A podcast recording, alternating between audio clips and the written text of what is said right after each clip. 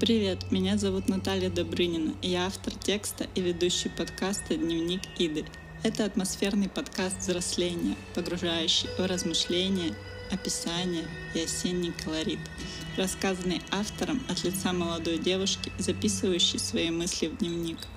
В рамках подкаста буду приглашать молодых людей ответить на вопросы поиска себя, представления себя в жизни, просто поговорить о дружбе, выбора профессии, любви и многом другом. И буду читать дневник Иды.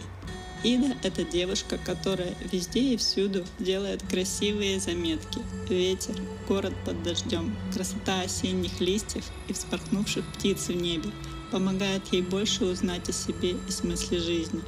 Иногда можно почувствовать, уловить в душе такие тонкие движения, быстро скользящие в тебе, словно сорванные листья.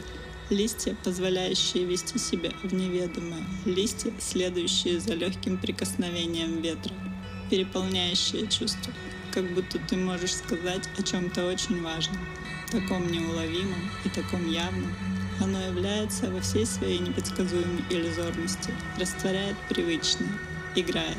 Подкаст будет выходить каждую неделю этой осенью. Общаюсь и читаю дневник Иды. Иды, Иды, Иды.